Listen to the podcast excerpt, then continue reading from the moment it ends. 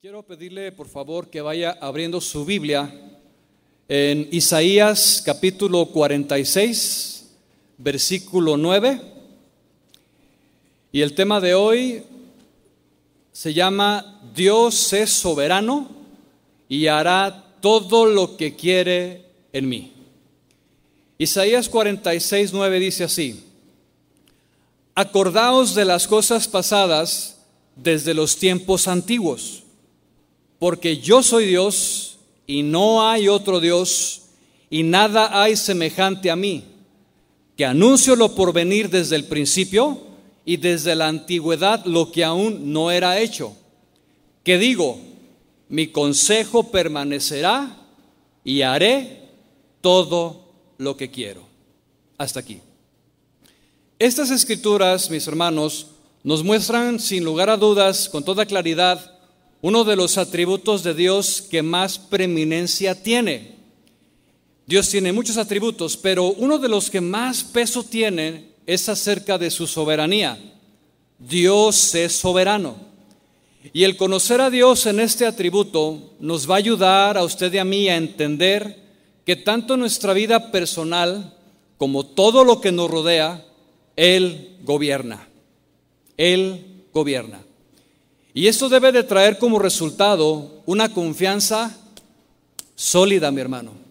Una confianza en nuestro corazón que nos ayuda a descansar, a tener paz, a tener fe, sabiendo que mi vida le pertenece a Él. Y que aún bajo las circunstancias más adversas que podamos atravesar, los momentos más difíciles que una persona o un cristiano pueda vivir, sepamos siempre, siempre, siempre que la soberanía de Dios nos gobierna. ¿Cuántos decimos amén? Yo en lo personal le puedo compartir, mi hermano, que a través de los 22 años que tengo de conocer al Señor, he podido ver cómo Él obra a través de su soberanía, a través de las personas, de las circunstancias, y no me ha dejado de asombrar. Es increíble la manera en la que Dios hace las cosas cómo lo hace, el por qué lo hace. En ocasiones no lo llego a entender en ese momento, pero después digo, ah, sí es cierto, era por esto. Pero detrás de todo, Dios estaba actuando en su soberanía. Y ha sido algo que me ha llevado a amarlo aún más. Y yo espero, mi hermano, que usted, a través del conocimiento de la palabra, el saber de su santidad, de su fidelidad, de las cosas que Dios hace, le lleve a usted y a mí a amarlo cada vez más a estar más enamorados de Dios. ¿Cuántos estamos enamorados de Él? Más o menos. Bueno, yo espero que al final usted quede enamorado de la soberanía de Dios. Porque déjeme decirle que ese es uno de los atributos que menos es aceptado en la iglesia de hoy. Tristemente, son de los menos amados. Y ahorita vamos a aprender por qué. Dios entonces es soberano y Él hará todo lo que quiere no solamente a mi alrededor, sino también en mi vida. Y yo estoy seguro que la mayoría de nosotros hemos aprendido a través de los años algunos conceptos y tenemos ciertas ideas al respecto. Sin embargo, yo quiero preguntarte en esta tarde, ¿qué tanto conoces su soberanía? ¿En verdad alcanzas a entender y aceptar lo que Él hace? ¿Por qué lo hace? Y con quién lo hace? ¿Es acaso bien recibida y aceptada su soberanía en nuestro corazón? ¿O nos resulta extraña y a veces incómoda porque nos cuesta trabajo aceptarla? Déjeme decirle, mi hermano, que dependiendo del conocimiento que tú y yo tengamos de Dios respecto a este atributo, determinará la manera en la que aceptamos su voluntad. Por eso insisto en la pregunta, ¿qué conocimiento tenemos acerca de Él en esta área? Y si tú y yo queremos centrar nuestros pensamientos a fin de que podamos entender su palabra y conocerle más, tenemos que ir a la única fuente autorizada por Dios, que es la Biblia. Es la Biblia, mi hermano. No es el libro de tal o cual autor. No es lo que dijo un pastor en una predicación en YouTube, Ni siquiera se acerca a la percepción de un reformador que tiene acerca de la soberanía de Dios. Y lo digo con mucho énfasis porque muchas veces se le da más crédito a lo que dice un autor, a lo que dice un reformador acerca de cierta doctrina, que lo que dice la palabra misma de Dios. Es que lo dijo él, es que lo dijo quien lo haya dicho. Si no está en la palabra, entonces no tiene el sustento y la validez de Dios. Lo que sí podemos aceptar es lo que está escrito en la Biblia, ¿sí o no? Y eso es lo que nos interesa, mi hermano. Entonces, el tema que voy a compartir indudablemente es amplio. Sería imposible abarcarlo en un solo mensaje, por lo que solo trataré de abarcar lo más eh, general y me voy a centrar en algo muy específico que vamos a ver más adelante. Bien, vamos a comenzar entonces. Y voy a hacerlo definiendo el concepto de soberanía. ¿Qué significa ser soberano? ¿O quién es soberano? Bueno, soberano se define como aquel que tiene el poder de decisión. Él es un soberano. Soberano se refiere al ser más elevado, el que da leyes y órdenes sin recibirla de otro. Soberano también es el que tiene y ejerce una autoridad suprema. Y esa autoridad es totalmente independiente. De tal manera que podemos afirmar que solo Dios es soberano y solamente Él tiene este único e incomparable atributo en todo el universo. Déjeme decirle que los ángeles no son soberanos, Satanás no es soberano, mucho menos el hombre, el hombre no es soberano, solo Dios es soberano. Y eso significa entonces que Dios es el único que decide, nadie más. No es el abogado, porque muchos, muchos ponen su confianza en el abogado. Dicen, es que él me está llevando este caso, es que yo confío en él, es el mejor abogado que existe en todo el país. Pues aunque sea el mejor abogado, el abogado de abogados es Jesucristo y él tiene la última palabra, no es él tampoco es el presidente. El presidente no es soberano. El presidente no tiene la capacidad de poder ejercer cierta autoridad que solamente le compete a Dios. Porque también mucha gente pone su esperanza en el presidente y eso lo vemos cada vez que hay elecciones. Y la gente dice, es que Él es el presidente que nos va a sacar de la miseria. Es que Él es el que va a hacer las cosas. ¿En serio? Es Dios quien lo hace a través de los seres humanos pero es Él, no el hombre. Tampoco es el médico. Para aquellos que están sufriendo alguna enfermedad, que les han diagnosticado cáncer, alguna situación en algún órgano interno, déjeme decirle que la ciencia le puede decir muchas cosas. El médico le puede dar diagnósticos, pero el que le va a dar el mejor diagnóstico es Dios. Y Él tiene la última palabra si usted sana o no. La pregunta es si usted confía en eso. Soberano quiere decir que Dios es el más excelente, Él es el altísimo, Él es el superior y está por encima de todos, hermanos. Él es el que hace las leyes. Dice la Biblia que Él es ley en sí mismo. Nadie le dice lo que tiene que hacer y nadie le aconseja. Yo me pregunto, ¿qué con aquellos que se atreven a darle órdenes a Dios?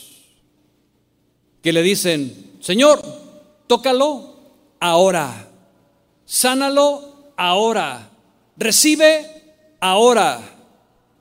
Como aquel televangelista que en una oración a nivel nacional le dijo a Dios, Señor, yo sé que tu palabra dice que allá en el cielo habrá calles de oro, yo las quiero ahora, no mañana, las quiero ahora. ¿Se imagina usted a Dios escuchando esa oración y decirle, ah, no me digas? No, ahorita te las doy, ¿cómo no? Diga usted, su majestad. Es increíble, hermanos, que el ser humano llegue a pensar que puede ser así y que le puede orar a Dios al pedirle estas cosas. A él nadie le da órdenes, a él nadie le aconseja.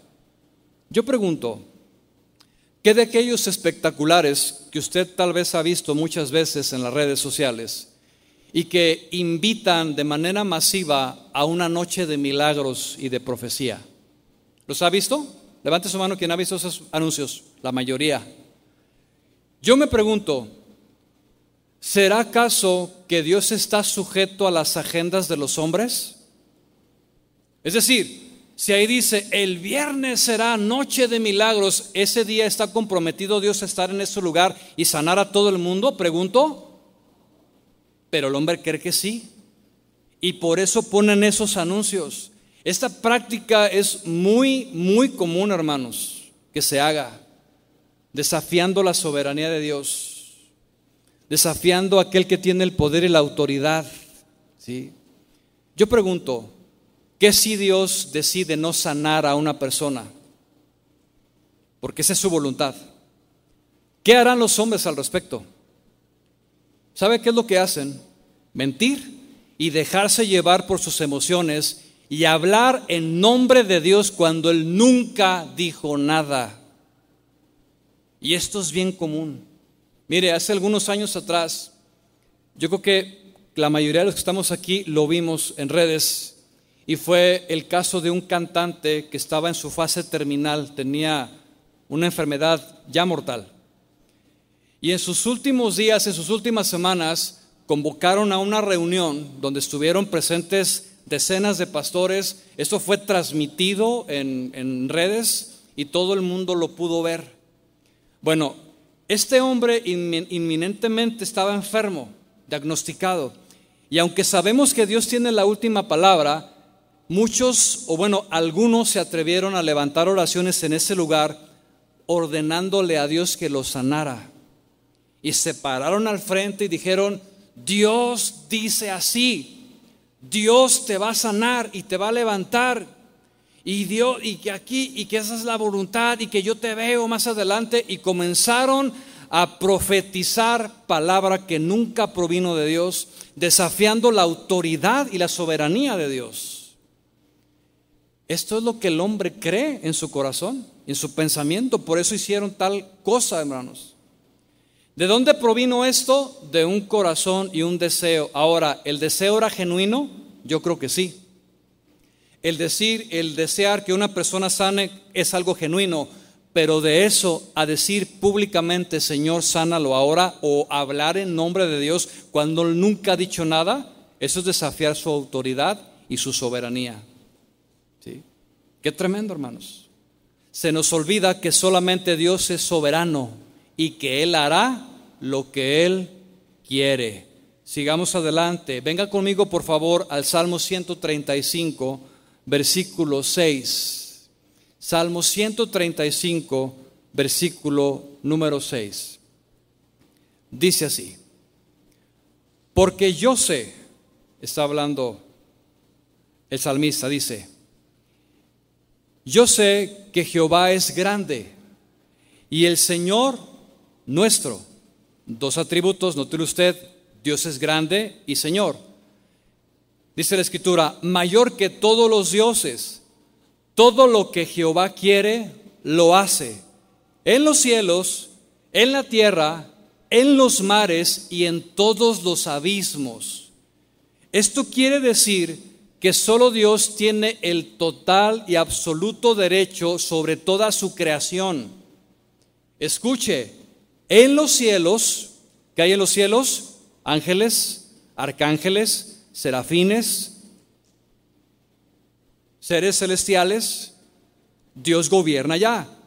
Dios gobierna en la tierra y Dios gobierna en los abismos, entiéndase el infierno.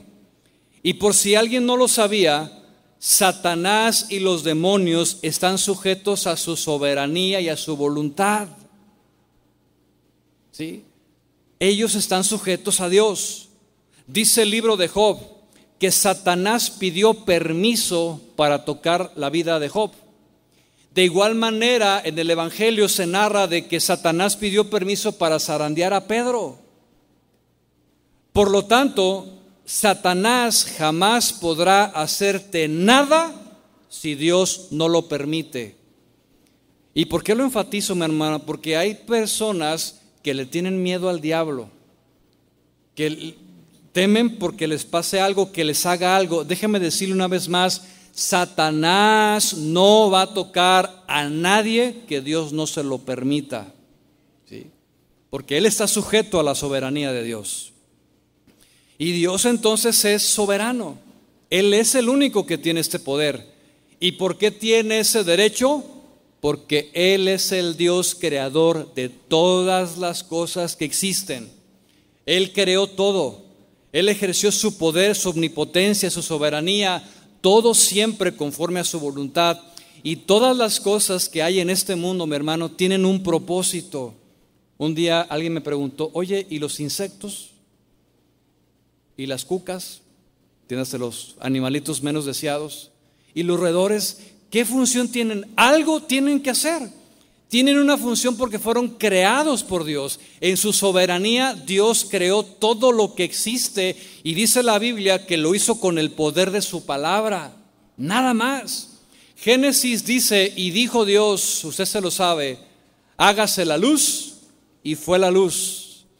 Y esto, hermanos, es algo que al hombre le ha costado mucho trabajo entender y aceptar. ¿Qué cosa? Que todo lo que existe, incluyéndonos, fuimos creados por Dios. Es muy lamentable que el hombre en su necedad y entenebrecido en su mente y corazón inventa teorías en contra de Dios. Y dice, es que los seres humanos vienen de la evolución y se apoyan en Carlos Darwin. Y dice, no, es que el universo fue creado por el Big Bang, una explosión impresionante. Yo te pregunto, nada más vamos a echarle poquita mente a esto. Tú agarras una caja de colores, de 100 colores, las avientas, ¿caen todos ordenados? No. Agarras botes de pintura de muchos colores, las avientas a la pared y te sale un cuadro perfecto? No. Pero el hombre insiste en creer estas cosas antes que creer lo que dice la palabra de Dios. En una ocasión se me acercó un joven y me dijo, a ver, demuéstrame que Dios existe sin utilizar la Biblia. Porque ustedes siempre para todos sacan la Biblia y dicen, sí, es que la Biblia dice, bueno, ¿me permites demostrártelo? Adelante, soy todo oídos. Muy bien, le digo. Mira, nada más ponte a pensar en esto, estimado amigo. ¿Qué es lo que contienen las vitaminas que te tomas todos los días? ¿Me puedes decir? Pues tiene a zinc, a potasio, a sodio, magnesio, y que no son los mismos minerales que están en el polvo de la tierra, tal y como dice la Biblia, pero el hombre necio en su mente y su corazón lo niega. Ve tu cuerpo, no voy a usar la Biblia, ve tu cuerpo, la perfección que tienes, los ojos, la visión, el cerebro, las manos, a donde te vayas, vete al macro universo, los planetas, porque son redondos todos. Hay una impresionante eh, este, eh, eh, creación en el universo, mis hermanos. Podemos observar tantas cosas que dan evidencia de Dios. ¿sí? Él ha dejado huellas en todo el universo que hablan de Él. Pero el hombre necio dice, no hay Dios, no creo en Él. Apocalipsis capítulo 4, versículo 11, se lo leo, dice así, dice, eh, Señor, digno eres de recibir la gloria y la honra y el poder, porque tú creaste todas las cosas y por tu voluntad existen y fueron creadas.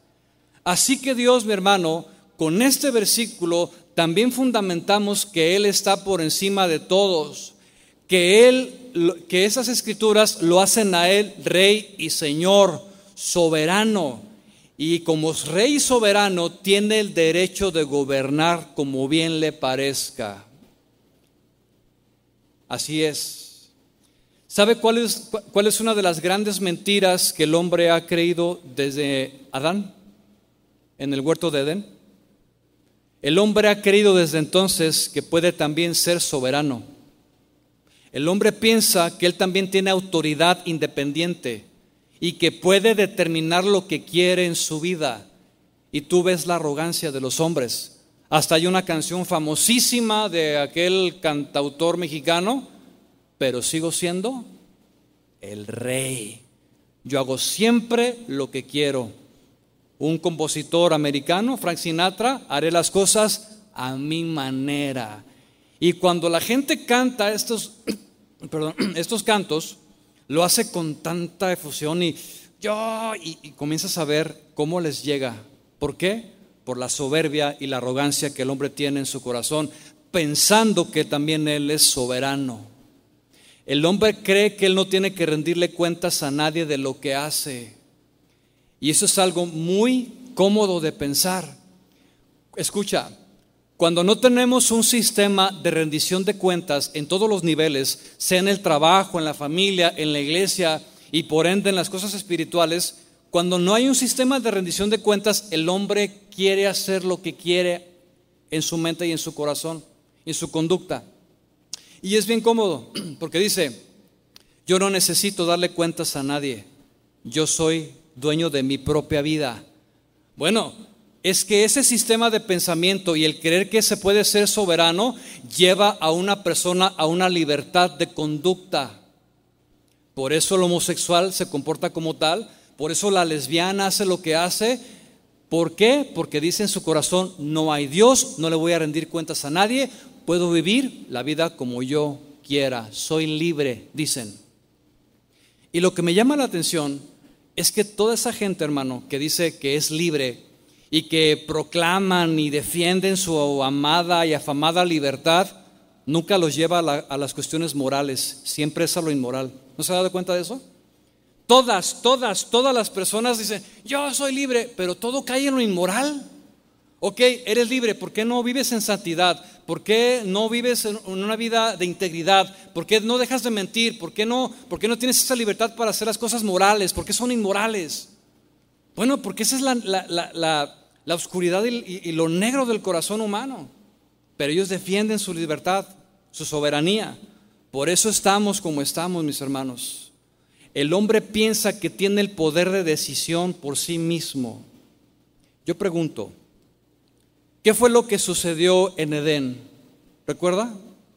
Bueno, si usted recuerda, dice que Eva escuchó la voz de Satanás que le decía, tú no necesitas a Dios, tú no necesitas estar sometida ni a tu marido ni a Dios, tú no necesitas que te gobiernen. Bueno, esta es la rebelión que hay en el corazón del joven. Por eso dice Proverbios que la necedad está ligada al corazón del muchacho. Y mientras no nazca de nuevo, este es el sistema de pensamiento humano, que no necesitas que nadie te gobierne. Y Satanás le dijo a Eva, tú puedes ser como Dios, tú decides por ti misma, tú tienes esa capacidad y usted conoce la historia. ¿Qué sucedió? Que el hombre y la mujer al tratar un atributo que no les corresponde, les llevó a una tragedia impresionante. Y eso es lo que pasa con el ser humano cuando trata de apropiarse de algo que solamente le pertenece a Dios. ¿Qué fue lo que pasó? Expulsados para siempre del Edén y acarrearon sobre sí mismos maldición, muerte física y espiritual. Y será el mismo resultado para cualquier persona que intente vivir independientemente de Dios. El problema viene cuando el hombre no acepta la soberanía que Dios tiene tanto en su vida personal como en el mundo en el que le rodea. Fíjese, un conocidísimo pastor de hace dos siglos dijo lo siguiente respecto a esto. Ponga mucha atención, está muy interesante. Dice, los hombres permitirán que Dios esté en cualquier lugar del universo excepto en su trono.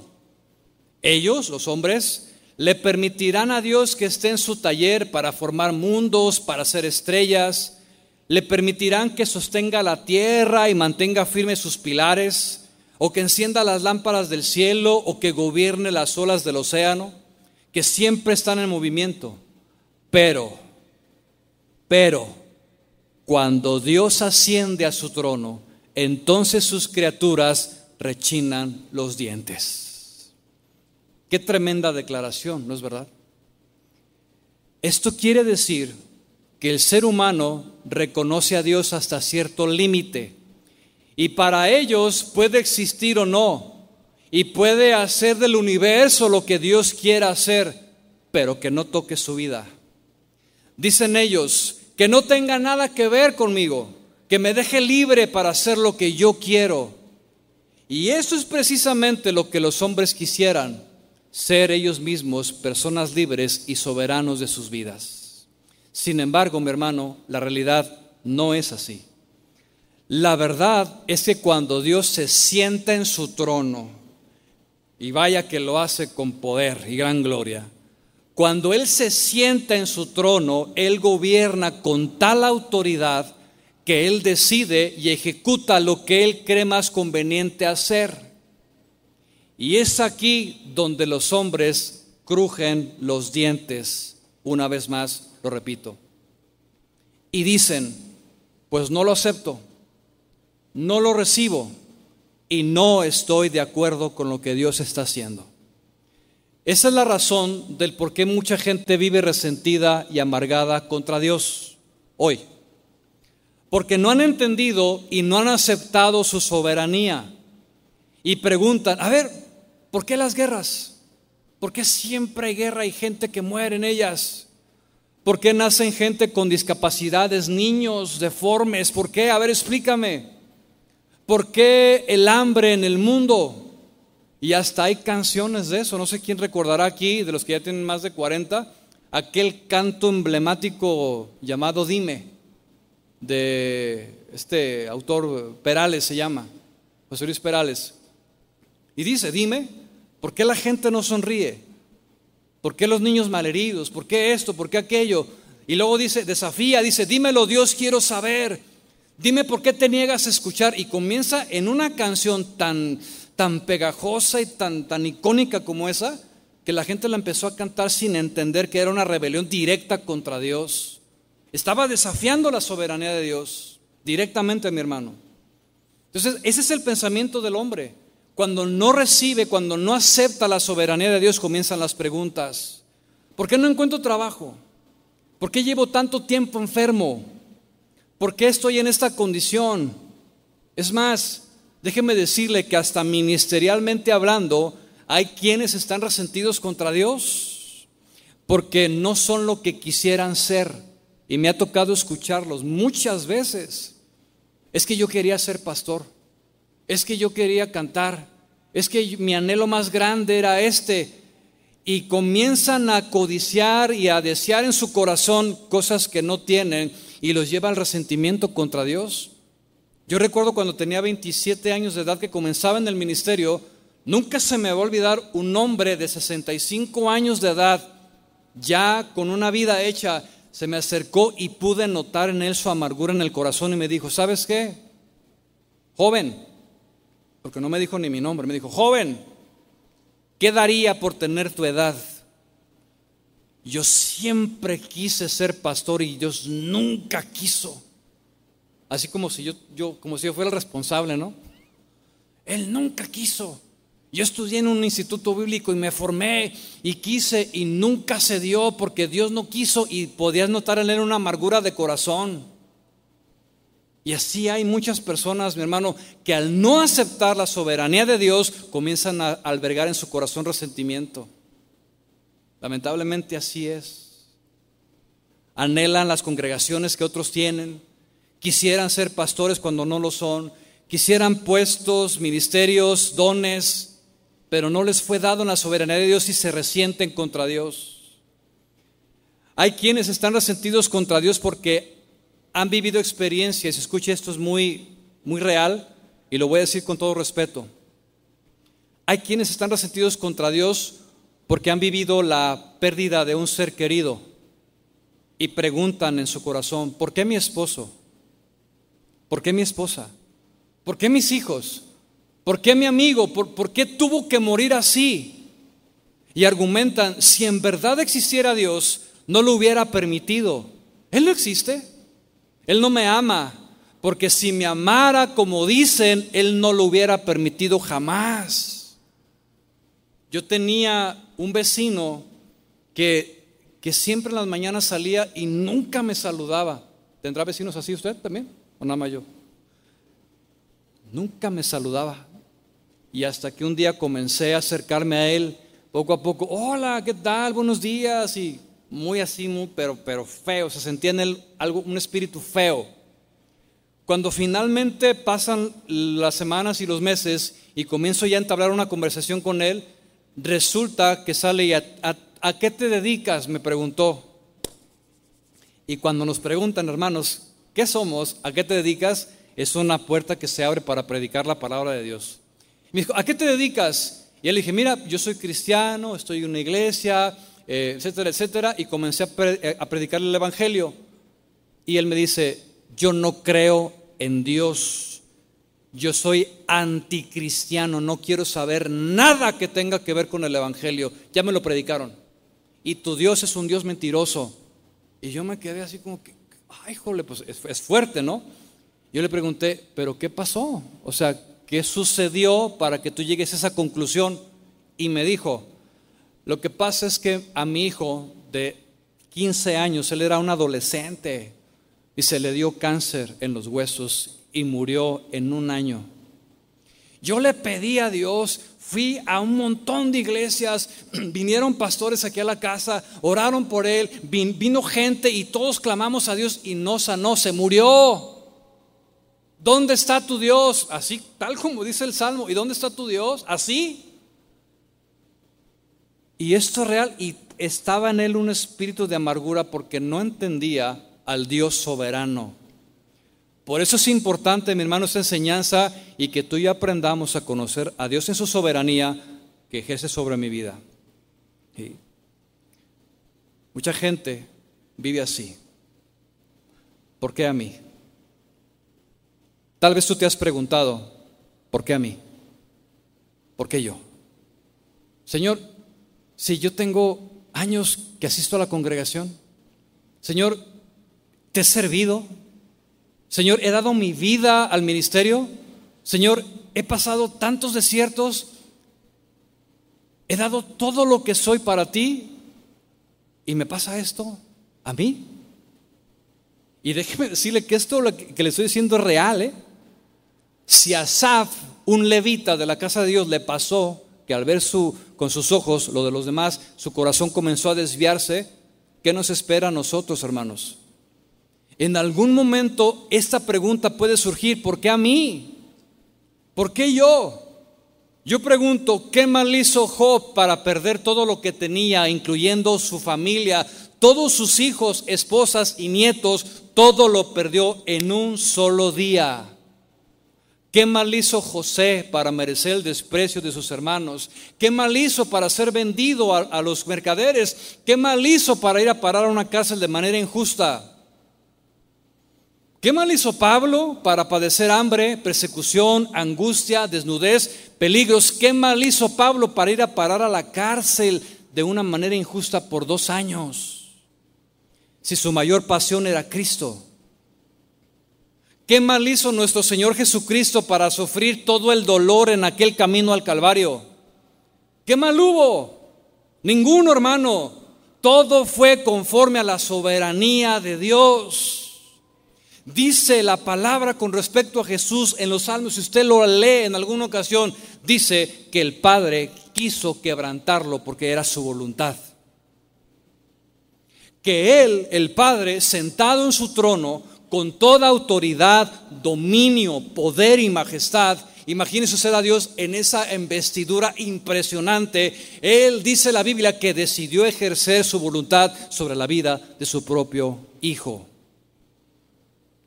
Y si Él lo hizo así con todos los siervos, el que me menciones en la Biblia, indudablemente que lo hará contigo y conmigo, si Él así lo decide. ¿Cuántos decimos amén? Los hombres en lo natural no entenderán la soberanía de Dios sobre sus vidas ni lo que sucede a su alrededor. Y cuando Dios se siente en su trono y ejerza su autoridad y dominio, ellos crujirán sus dientes. Yo te pregunto, ¿también tú crujirás los dientes cuando se trate de ti? Eso es lo que quiero preguntar. Eso es lo que quiero que tú reflexiones ahora que cuando tú y yo somos el objeto de la soberanía de Dios, que cuando te toca a ti y a mí, ¿también crujirán mis dientes? ¿Me resistiré a su voluntad? Tal vez, hermano, tú gozabas de abundancia económica hace algún tiempo atrás. Tú no te preocupabas del porvenir porque tenías tu seguro asegurado, tenías una buena cuenta, tenías un buen puesto de trabajo, tenías una buena casa y hoy en día eso se acabó, ya no tienes lo que tenías. Tal vez eras una persona que gozaba de buena salud, no te dolía nada y ahora estás enfermo, con dolencias, estás viviendo escasez o han sucedido cosas en tu vida que no son nada agradable vivirlas y que nos puede llegar a costar entender. Pregunto, estas cosas que te acabo de mencionar, ¿será todo un producto de la casualidad o es la soberanía de Dios? ¿Qué es, mi hermano? Pero mire, aquí quiero hacer una aclaración, porque recuerde que también estamos sujetos a las leyes terrenales y que cada uno de nosotros ejercemos también una voluntad propia, que no se le olvide eso. Y escuche, aunque todo está bajo el control de Dios, sin excepción, existen algunas cosas que no son parte de la soberanía de Dios directamente. Por ejemplo, si usted no paga su renta de una manera deliberada y por negligencia, y llega la policía con el abogado y lo desalojan de ahí, no diga que fue la soberanía de Dios. Es que fue la soberanía de Dios, mujer, que ya nos tocaba salirnos de aquí. Ah, no me digas. No diga que fue la soberanía de Dios. Si lo sorprenden robando y se lo meten a la cárcel, no diga que fue la soberanía de Dios que lo llevó allá. Si se encuentra una cartera en el suelo con las identificaciones claramente del dueño de la cartera, no diga que fue la soberanía de Dios para bendecirlo. Es que Dios quería bendecirme y pues, gloria a Dios, una cartera con 10 mil pesos. Mira, no es la soberanía de Dios, lo que se está probando es su integridad, no confunda. Si cae en adulterio, varones, No diga que fue la soberanía de Dios quien le puso a esa mujer y aunque parezca increíble, todavía sigo escuchando esa frase, es que Dios la puso en mi camino. Entonces fue Dios quien te la puso y fue la soberanía de Dios que tú cayeras en adulterio. No, mi hermano, no se confunda. Eso no es la soberanía de Dios. Y si usted iba distraído enviando mensajes y choca su auto, tampoco diga que fue la soberanía de Dios.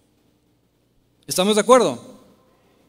Este tipo de asuntos no tienen que ver directamente con la soberanía de Dios, fueron circunstancias de nuestras acciones, pero escuche y resalto, finalmente también caen dentro del casillero, pero escuche bien cómo se llama. Se llama la soberanía permisiva de Dios, es decir, que Dios permitió que sucediera, con propósitos, claro.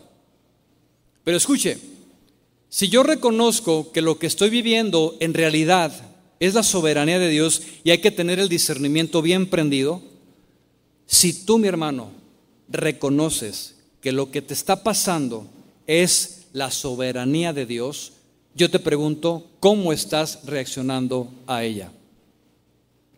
¿Cuál es la actitud de tu corazón? Y aquí es donde voy a entrar en el corazón del tema y eso tiene que ver con la soberanía de Dios que Él ejerce sobre tu vida y la mía. Y a fin de establecer este fundamento, quiero pedirle que venga conmigo a Isaías 64.8. Si bien es cierto, Dios es soberano en todas las cosas, pero también Él es soberano en mi vida.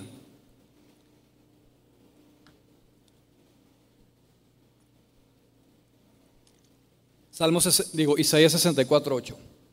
Dice, Ahora pues, Jehová, tú eres nuestro Padre y nosotros barro, y tú el que nos formaste. Así que obra de tus manos somos todos nosotros. Hasta aquí. Si usted nota, este versículo nos muestra dos verdades fundamentales y esenciales para nosotros y que nos ayuda a entender la soberanía de Dios en nuestra vida. Número uno, que Dios es nuestro Padre. Y número dos, que Dios es nuestro creador. De tal manera que si decimos que somos hijos de Dios, entonces Él se convierte en nuestro Padre. Y como Padre, Él tiene todos los derechos sobre mí. Entendamos esto. Así como en lo natural, los que somos padres de familia, tenemos el derecho legítimo sobre nuestros hijos, en el sentido de educarlo, instruirlos, los incentivamos, les ayudamos en su formación, pero también los disciplinamos. Y así como padres, de la misma manera Dios actúa en nosotros como nuestro Padre Celestial. Y Él tiene el derecho y autoridad sobre nuestras vidas. Insisto, si en verdad somos hijos de Dios. Pero también Él ejerce su autoridad porque Él es nuestro creador, Él nos hizo. Dice el verso que acabamos de leer, nosotros somos barro y tú el que nos formaste. Pregunta, ¿qué dice la Biblia que somos? Somos barro. Vuelta con tu vecino y dile, eres barro, mi hermano. Pero dígale con amor, ¿eh? somos barro. ¿Y qué es el barro? Es polvo de la tierra. El barro es quizás una de las cosas más insignificantes en toda la tierra. De hecho, aquí cerca en Tlaquepaque se encuentra el barro a peso el kilo. A peso el kilo de barro. Y esto me lleva a entender lo insignificante que somos tú y yo. Qué lamentable es que el ser humano se sienta superior a otros, ¿no? y que vean a los demás por abajo. Ya no más porque vive en tal o cual fraccionamiento, porque es el empresario fulano de tal, porque es fulanito, porque es acá. Ya hay una superioridad sobre todos los demás, mi hermano. Yo espero que usted y yo como hijos de Dios no tengamos un espíritu de superioridad sobre los demás. La palabra de Dios me dice que yo debo de ver a los demás como superiores a mí mismo, siempre con la actitud de servir a los demás cual sea la circunstancia. Si está en mis manos ayudar, yo ayudo. Y entonces comienzo a aplicar la palabra de Dios en mi vida. Entonces, somos barro, nada más. El día en que nuestros días lleguen a su fin, volveremos al polvo de la tierra. De este cuerpo físico no quedará más que barro. Entonces, Él, como nuestro Padre y Creador, tiene el derecho de hacer con nosotros lo que Él quiera. Y déjeme concluir y ver uno de los pasajes, sin lugar a dudas, más amados en la Biblia, que es Jeremías 18. Venga conmigo, por favor. Porque si somos barro, estamos hablando de la soberanía de Dios, ese versículo es fundamental, es clave para entender lo que Dios hace con nosotros. Jeremías 18. Voy a tomar nada más los primeros versículos. Y dice así, palabra de Jehová que vino a Jeremías, diciendo, levántate y vete a casa del alfarero, y allí te haré oír mis palabras. Y dice Jeremías, y descendí a casa del alfarero, y aquí que él trabajaba sobre la rueda, y la vasija de barro que él hacía se echó a perder en su mano, y volvió y la hizo otra vasija según le pareció mejor hacerla. Hasta aquí. Esta narración simboliza claramente nuestra vida y la soberanía de Dios que ejerce sobre nuestra vida. Yo quiero que usted haga conmigo un zoom. ¿Sí entiende lo que es un zoom? Vamos, vamos a acercarnos. Vamos a hacer un zoom en el versículo 3 y vea usted lo que dice a mí fue, cuando lo estaba estudiando, dije, wow, ¿qué es esto? me emocioné tanto porque fue un reflector para, para entender este pasaje y dije, wow, esto me abrió el entendimiento y yo espero que se lo abra a usted también.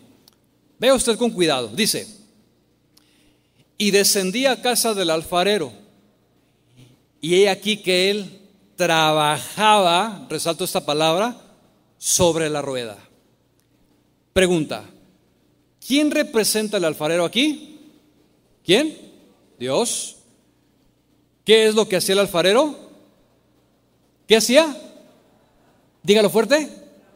Trabajaba. Esa palabra, hermano, esa palabra trabajar es increíble la riqueza que nos va a dar ahorita. Voy a dar la definición y luego la aplicación. Fíjese usted bien. Cuando dice aquí la Biblia que el alfarero trabajaba sobre la rueda, la palabra trabajar tiene muchos significados. El primero de ellos, la palabra trabajar significa abrir. Esto quiere decir que Dios escucha, es el único que puede abrir y meter la mano en nuestro corazón es el único que va a lo profundo a las áreas que necesitan ser tratadas conforme a su soberanía. Nadie puede meter la mano, solamente la de Dios. Cuando en una operación a corazón abierto, el cirujano que practica esa operación no se lava las manos y es descuidado, puede infectar el órgano vital y la persona puede morir ahí. Solamente Dios con su mano santa puede meter la mano al corazón y puede remover y tratar todas las áreas que el ser humano tiene que no le agradan a él. Trabajar también significa actuar de tal manera que Dios en su soberanía actúa sobre nosotros. Él obra como mejor le parezca hacerlo, esté usted de acuerdo o no. Él hará lo que Él quiere porque usted le pertenece a Él. Si usted aceptó al Señor y usted nació de nuevo, usted fue sellado conforme a lo que dice la Biblia y usted fue comprado con precio de sangre. Eso le hace usted propiedad de Dios y Dios puede hacer lo que Él quiera con su vida. Él actúa de la mejor forma posible, utilizando los mejores medios para llevar a cabo sus mejores propósitos. Siempre será así. Eso significa trabajar. Otro significado de la palabra trabajar es administrar. Escuche, en otras palabras, es Dios quien administra nuestra vida y nos coloca donde Él quiere, ya sea el país, la familia a la que pertenecemos, porque a veces he escuchado gente de que yo no pedí estar en esa familia. ¿Has escuchado a los, adolescentes? A yo, yo no pedí nacer, yo no pedí estar en esa familia. Fue en la soberanía de Dios que tú y yo nacimos en el país en el que estamos, y es la soberanía de Dios que nos, nos introdujo a la familia a la que pertenecemos. Dios administra de manera que el trabajo que tenemos corresponde a su soberanía, ahí de aquellos que renegan de su trabajo. Porque están ahí, Señor, dame un trabajo. Señor, dame otro trabajo. Ayúdame, que mira, que es que acá. Y ok, Dios te bendice con un trabajo y a la vuelta de los seis meses, un año, dos, tres, cinco, caes en una rutina y viene en tu corazón ingratitud y dice, ya me cansé de este trabajo. Oye, oye, oye, pero si tú lo pediste a Dios, y Dios te lo dio en su gracia y soberanía, ahora resulta que estás renegando de lo que Dios te dio. Eso se llama ingratitud. Entonces, Dios administra nuestra vida, el país, la familia, el trabajo, los tiempos en el que nos tocó vivir. Alguien preguntaba, oye, ¿por qué yo nací ahorita en el 2020? ¿Por qué no nací allá en el 1800, o sea, con las carretas y los caballos? ¿Por qué no nací allá en el 1500, allá en la Reforma? Allá, ahí yo hubiera andado ahí con todo, ¡eh, Cristo! Y, es más, he escuchado gente que dice, ¿por qué no nací en tiempos de Jesús? Uy, no, Irán. Si yo hubiera nacido en tiempos de Jesús, yo hubiera estado en todas sus enseñanzas, hubiera estado en el monte del sermón, pero que no se te olvide que tú también hubieras estado en el monte de la crucifixión. Gente que dice, yo nunca lo hubiera crucificado, ¿de veras? ¿En serio tú nunca hubieras gritado con la multitud, crucifíquenlo? Yo la verdad lo dudo, mi hermano. A nosotros se nos hace fácil decir eso porque ya tenemos la palabra revelada, ya sabemos quién es Jesús, su obra redentora y todo lo que implicó. Y para mí es bien fácil decir, yo nunca lo hubiera crucificado. Pero el haber estado ahí, hermanos, la mayoría de nosotros lo hubiéramos crucificado y hubiéramos gritado con todos los demás, crucifíquenlo. ¿Por qué no nacimos ahí? Bueno, porque Dios no quiso, en su soberanía nos puso en el 2022 y nacimos en estos tiempos con un propósito. Dios entonces administra nuestra vida. Escuche, Él nos pone o nos coloca en la congregación a la que pertenecemos. Los que están aquí, aquí, los que están en otras congregaciones, están en el lugar que Dios designó para cada uno de ellos. Dice la Biblia que Él añade a la iglesia los que han de ser salvo, salvos y los coloca en el cuerpo como Él quiso, incluso ministerialmente. No es que tú hayas elegido el ministerio, Dios te dio dones y los dones que te dio van a tener un propósito para que tú seas colocado en la parte del cuerpo que te toca. Unos serán mano, otros pies, otros eh, eh, un órgano interno, otros el dedo chiquito, pero todos seremos colocados en el cuerpo como Él quiso, no es como yo quiera. Yo no me puse aquí y ninguno de los que estamos sirviendo nos pusimos a nosotros mismos. Dios fue el que colocó a cada uno la parte que le corresponda conforme a un propósito. Que nunca se nos olvide que en su soberanía Él administra nuestra vida. Trabajar también significa afligir. Eso significa que Dios en su soberanía nos va a enviar aflicción tarde o temprano, serán como olas que vendrán de tiempo en tiempo a nuestras vidas con el propósito de formar nuestro carácter y crecer en madurez. Y aunque no entendamos lo que estamos pasando, sepa usted, mi amado hermano, que Dios siempre, diga conmigo siempre, siempre está en control de todas las cosas en mi vida. No diga como ¿qué está pasando? Como dice Santiago, ¿verdad? Como alguna cosa extraña nos aconteciese. No, no, porque estamos en las manos del alfarero, el mejor de todos. Y él sabe lo que hace. Trabajar también significa cambiar. Significa entonces que Dios nos podrá cambiar de lugar como Él lo crea más conveniente. Muchas veces se dan los casos donde Dios cambia de personas a países distintos. En nuestro caso, por allá del 2005, nosotros sentimos en nuestro corazón ir a Estados Unidos y apoyar la obra del ministerio. Ya fue algo que Dios puso en nuestro corazón. Y finalmente, en la soberanía de Dios, fuimos cambiados de país. Bueno, Dios puede hacer lo mismo contigo, con un propósito. Siempre recuérdalo esto. Dios también puede cambiarte de trabajo con propósitos. Es que Señor, yo te pedí un trabajo, pero me mandaste uno peor. A ver, a ver, a ver. Peor, a ver, mi hermano, no, te entendí. Dios te, le, pediste un, le un cambio de trabajo y Dios te cambió un trabajo nuevo y dices que fue peor, pero es que no has entendido la soberanía de Dios. Si tú le pediste a Dios o Dios te cambió de trabajo, siempre es con un propósito. Tal vez vas a alcanzar a alguien en ese trabajo, tal vez Dios va a hacer algo contigo en ese lugar y una vez que cumplas tu propósito, Dios te volverá a mover, porque déjeme decirle que Dios es especialista en estar moviendo las piezas.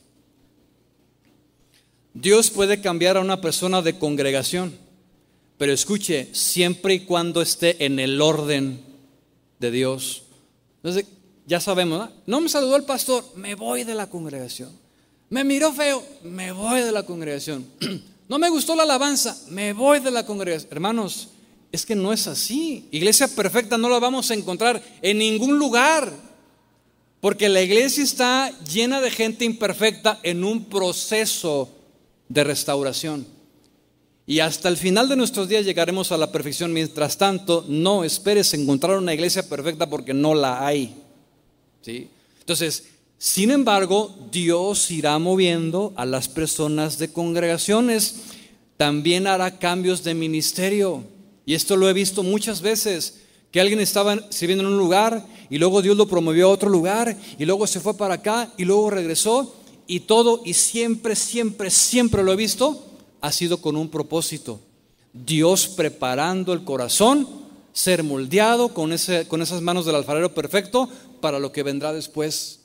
Ahora yo entiendo, mi hermano, en mi caso particular y se lo comparto como una experiencia, ahora yo entiendo muchas cosas que antes no entendía en el pasado. Y me dolían y Dios tuvo que tratar conmigo y fue algo bien tremendo de parte de Dios que tuvo que venir el quebrantamiento, etcétera, etcétera, y aprendí y ahora digo, Señor, gracias porque ahora entiendo que tu soberanía me fue llevando para cumplir un propósito ahora. Y lo que Dios está haciendo conmigo ahora va a servir el día de mañana para otros propósitos diferentes. Y es así como Dios opera en nuestra vida, mis hermanos. Cada uno vivimos etapas diferentes, cada uno tiene procesos distintos que van a ser de utilidad el día de mañana en las manos de Dios. Él es el mejor ajedrecista. ¿Sabe lo que es un ajedrecista?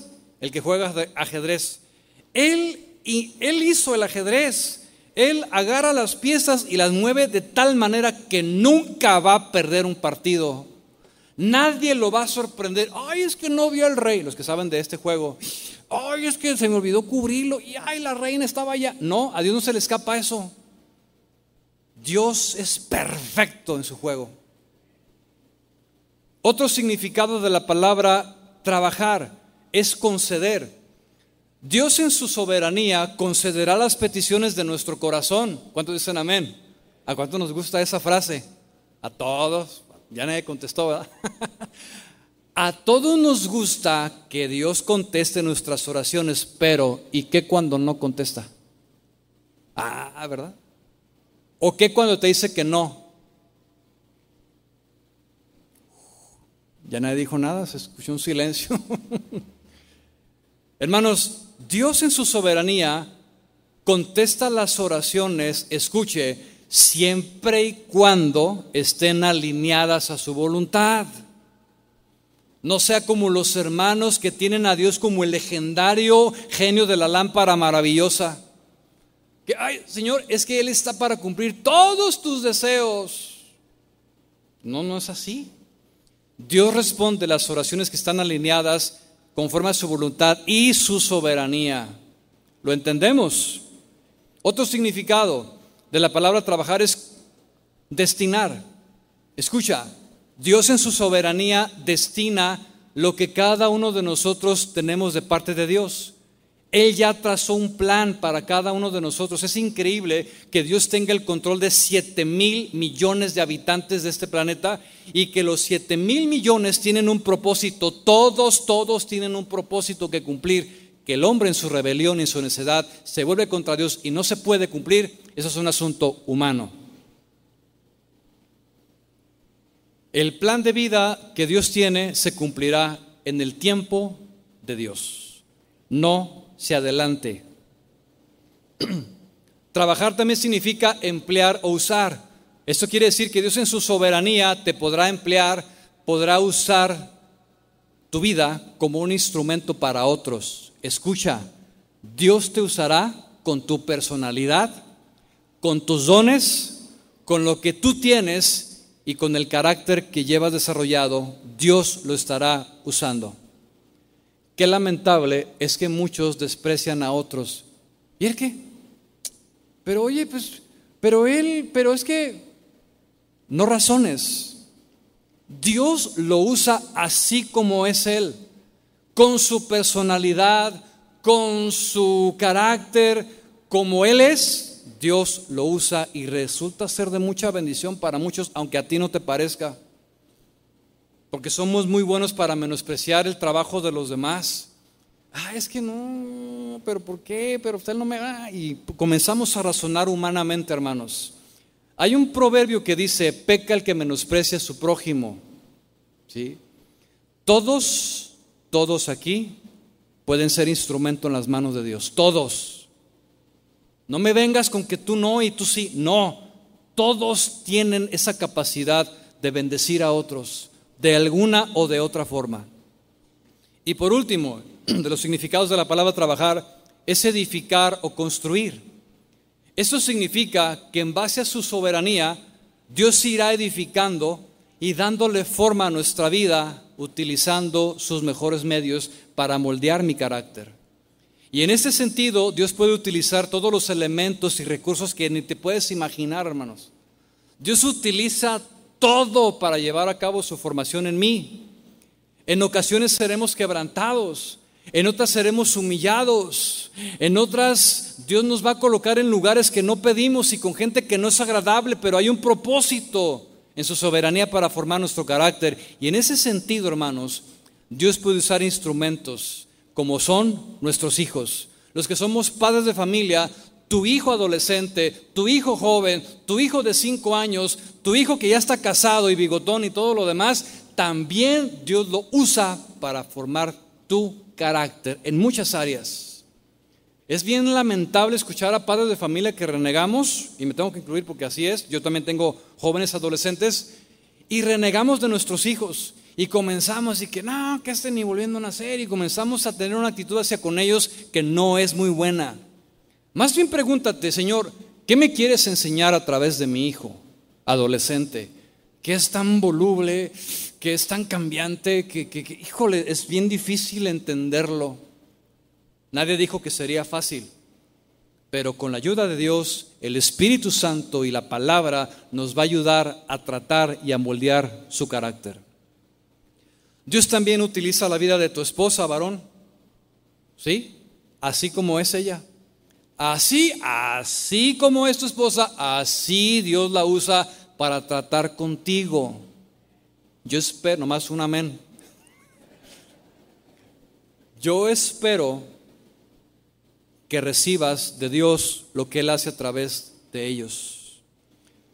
O al revés, esposa, Dios utiliza la vida de tu esposo para tratar contigo. Dios utiliza a tus vecinos, sí, esos que prenden la música en la noche y que no duermen el martes, el miércoles a las 4 de la mañana tienen la música y la fiesta todo lo que da. Esos perros que ladran todo el tiempo. Ese tren que pasa todas las mañanas y te despierta, hermanos. Los domingos cuando vengo para acá y paso a las 6.50 de la mañana por esta calle, usted entenderá que hay aquí a dos cuadras, ¿verdad? ¡Pam! Las campanas. ¡Pam! ¡Pam! Yo digo, pobre gente. No, no, no, no, no, qué bárbaro. O sea, porque no todos son del mismo pensamiento. Bueno, hay gente que vive allí. Y esa gente que vive ahí, que puede ser tu caso, música, campanas, qué sé yo, Dios las usa para estar tratando contigo. Ministerialmente. Dios utilizará la, vida de tu pastor, de tu líder, de tu compañero, a los hermanos de la iglesia, y es como una carpintería en ocasiones. ¿sí? Es el hermano serrucho que está ahí. Es el hermano martillo que todo el tiempo está ahí. Es el clavo que siempre va a estar ahí. Y Dios utilizando la vida de personas para tratar contigo en base a su soberanía. Incluso puede haber elementos inanimados como lo puede ser tu carro. Nomás no sirve, ya está bien viejo, pero no lo puedes cambiar y no puedes comprar otro. Dios quiere que lo sigas teniendo. ¿Nadie dijo amén? Pero esa no es mi oración, Irán. Bueno, Dios utiliza ese carro viejo que te da tanta lata para tratar con tu paciencia, para tratar con tu amor. En algún tiempo nosotros manejamos un, carreto viejo y yo le decía a mi esposa, mira, disfrútalo, siéntelo. Cuando vayas en la calle despacito, mira así, haz de cuenta que es un Mercedes, un BMW. Tú disfrútalo, no reniegues de lo que Dios te dio. No reniegues de la casa donde estás, llena de desperfectos, etcétera, etcétera. Porque Dios los está usando para formar tu carácter. Versículo 4 de Jeremías 18 y terminamos. Dice, y la vasija de barro, entiéndase mi vida, que él hacía se echó a perder en su mano. Y volvió y la hizo otra vasija según le pareció mejor hacerla. ¿Qué sucedió aquí? Dice Dios que la vasija de barro se echó a perder en su mano. Si lo nota. La pregunta es, ¿por, ¿por qué razón se echó a perder? ¿Sería porque el alfarero no supo cómo moldear esa vasija? Indudablemente que no, es obvio, Dios no se equivoca. Pero déjeme decirle que las razones del por qué se pueden echar a perder las vasijas es, por ejemplo, cuando otro, que no es el alfarero, mete la mano en el proceso. está formando el alfarero y el alfarero, déjeme decirle que está bien concentrado. No sé si ha visto videos, pero está... Y si hay una distracción o, llega el niño, ¿qué estás haciendo, papi? Y le mete el dedo ahí a esa vasija, se echa a perder, pero en un segundo. De tal manera, hermanos, que la vasija de barro se puede echar a perder porque nosotros podemos ser los causantes o también otras personas meten la mano. Le voy a decir algo, y esto es bien común. Cuando usted ve a una persona en necesidad, quien sea, su familiar, aquí en la iglesia, donde sea, si Dios no le habla a su corazón, no se meta, no meta la mano en el proceso. Porque es bien común que llega la gente y, ah, es que tengo necesidades, tu, tu papá, tu primo, tu hermano, tu vecino. Ay, es que fíjate que no tengo dinero. Y la verdad es que, bueno, el buen corazón es tentado a decir, bueno, le voy a ayudar, le voy a echar la mano, ¿no? Si Dios te dice que lo hagas, hazlo. Pero si no recibes una palabra de Dios segura, no lo hagas, porque vas a meter la mano en el proceso de otro y, de, ribete, como decimos aquí en Guadalajara, te va a ir mal a ti también. Y le puedo contar un montón de casos así que yo he visto cómo meten la mano y sale mal el proceso. Otra razón del por qué se echa a perder la pieza es porque no dejamos que el alfarero ejerza su presión. ¿sí? Está el alfarero trabajando y tiene que meterle presión para darle forma. Escuche, cuando Dios comience a ejercer presión sobre su vida, en su trato, suelte las manos. Como decimos aquí de manera popular, flojito y cooperando con Dios. No se resista al trato. Deje que Dios trabaje y meta su presión para que pueda esa pieza tener la forma que Dios quiere. No diga, ya no puedo más, ya no resisto más. Porque en ese momento, ok, ok, ¿eso es lo que quieres? ¿Ya no quieres seguir en el trato? Ok, Dios suelta, el alfarero suelta y la, la, la, mole de masa o de barro comienza a girar sola y llega a un punto donde se deshace. Se perdió porque no aguantamos la presión. Y otra de las razones por lo cual se echa a perder la pieza de barro es porque nosotros mismos queremos hacer las cosas a nuestra manera como creemos mejor conveniente hacerlas. No, no, no, es que yo necesito esto ahora. Yo no me puedo esperar a ver cuándo responde Dios. No, pues es que yo necesito ya esta respuesta y queda todo en nuestras manos. ¿Sabes lo que pasa cuando hacemos eso? Dios te dice, ok, yo tenía preparado para ti una bendición, tenía un mejor trabajo para ti. Joven, yo tenía un hombre para ti que te iba a amar, te iba a respetar, tenía temor de mí. Yo tenía lo mejor para ti, pero tú te desesperaste. Hiciste las cosas a tu manera, ya no puedes recibir la bendición de Dios así. Que Dios en su misericordia, cuando hacemos las cosas mal, Dios nos endereza, nos vuelve el camino, nos bendice, pero esa no era la voluntad de Dios en un principio por desesperados, porque quisimos hacer las cosas a nuestra manera echamos las cosas a perder. ¿Qué podemos hacer al respecto? Termino con esto. Número uno, ante la soberanía de Dios, la tengo que aceptar y recibirla con humildad. Tengo que tener paz en mi corazón y plena confianza, porque Él está trabajando sobre mi vida y lo que Él decida hacer conmigo, sé que Él es perfecto en todas las cosas que hace. ¿Cuántos podemos decir amén? Le invito a que se ponga de pie y vamos a darle gracias a Dios por esta palabra recibida en esta noche y que usted y yo, hermano, entendamos lo que aprendimos hoy. No se ponga a pleitear con Dios. No le pregunte, ¿por qué? Deje su corazón en las manos de Dios, su vida en las manos de Dios, su matrimonio en las manos de Dios, su familia en las manos de Dios y deje que Él comience a obrar en lo que Él quiera hacer con usted. Amén. Cierre sus ojos y sea agradecido con el Señor junto conmigo, porque yo también aprendo de su palabra junto con ustedes, mis hermanos. Digamos, Señor, cuán agradecido estoy en esta noche por tu palabra, que me, que me, alerta, que me alerta, Señor, que me alienta, que me abre los ojos, Señor, espirituales, que me da entendimiento de lo que tú haces día a día en mi vida, Señor. Hoy he aprendido que tú eres mi Dios soberano, que tú haces lo que quieres, como quieres, con quien quieres y cuando quieras, Señor. Y que yo no me voy a resistir a ellos, Señor. Yo quiero ser dócil en tus manos. Soy barro, Señor, insignificante.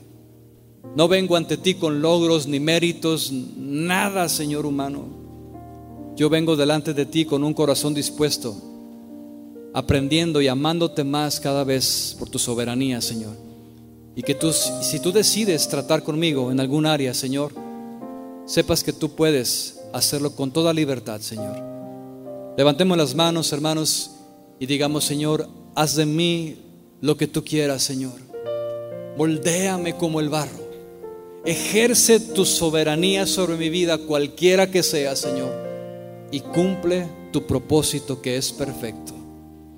Confío en ti, Señor, y sé que harás lo mejor para para mi beneficio, Señor.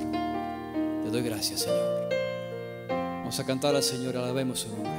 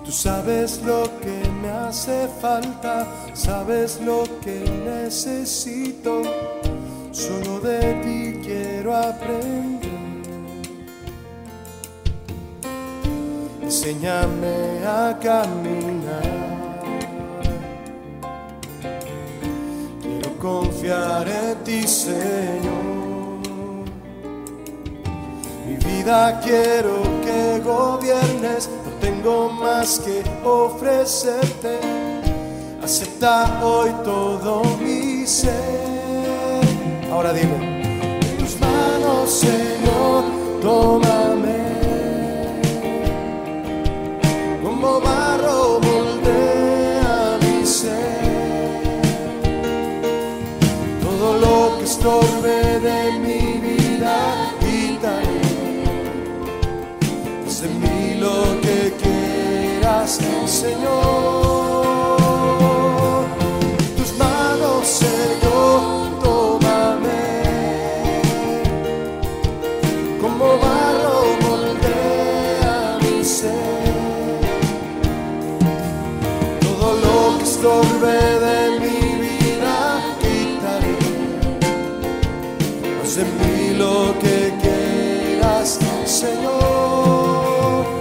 Manos y dile, en tus manos, Señor, tómame. Como barro moldea mi ser. En tus manos, dile, en tus manos, Señor, tómame. Como barro moldea mi ser. Ahora dile todo, Señor, todo lo que estorbe de mi vida. Haz en mí lo que quieras, Señor. Todo lo que estorbe, todo lo que estorbe de mi vida quitaré. Haz en mí lo que quieras, Señor. Gracias, Señor. Dale gracias antes de irnos de esta reunión. En lo que el Señor te haya hablado, seamos agradecidos con Él. Gracias Señor, tu palabra está presente. Y ahí está en mi corazón ahora. Gracias por hablarme todo esto, por edificar mi vida, Señor, y llevarme más a confiar en ti, aceptar tu voluntad, la cual es buena, agradable y perfecta, siempre para mí, para todos los que te aman, Señor. Gracias.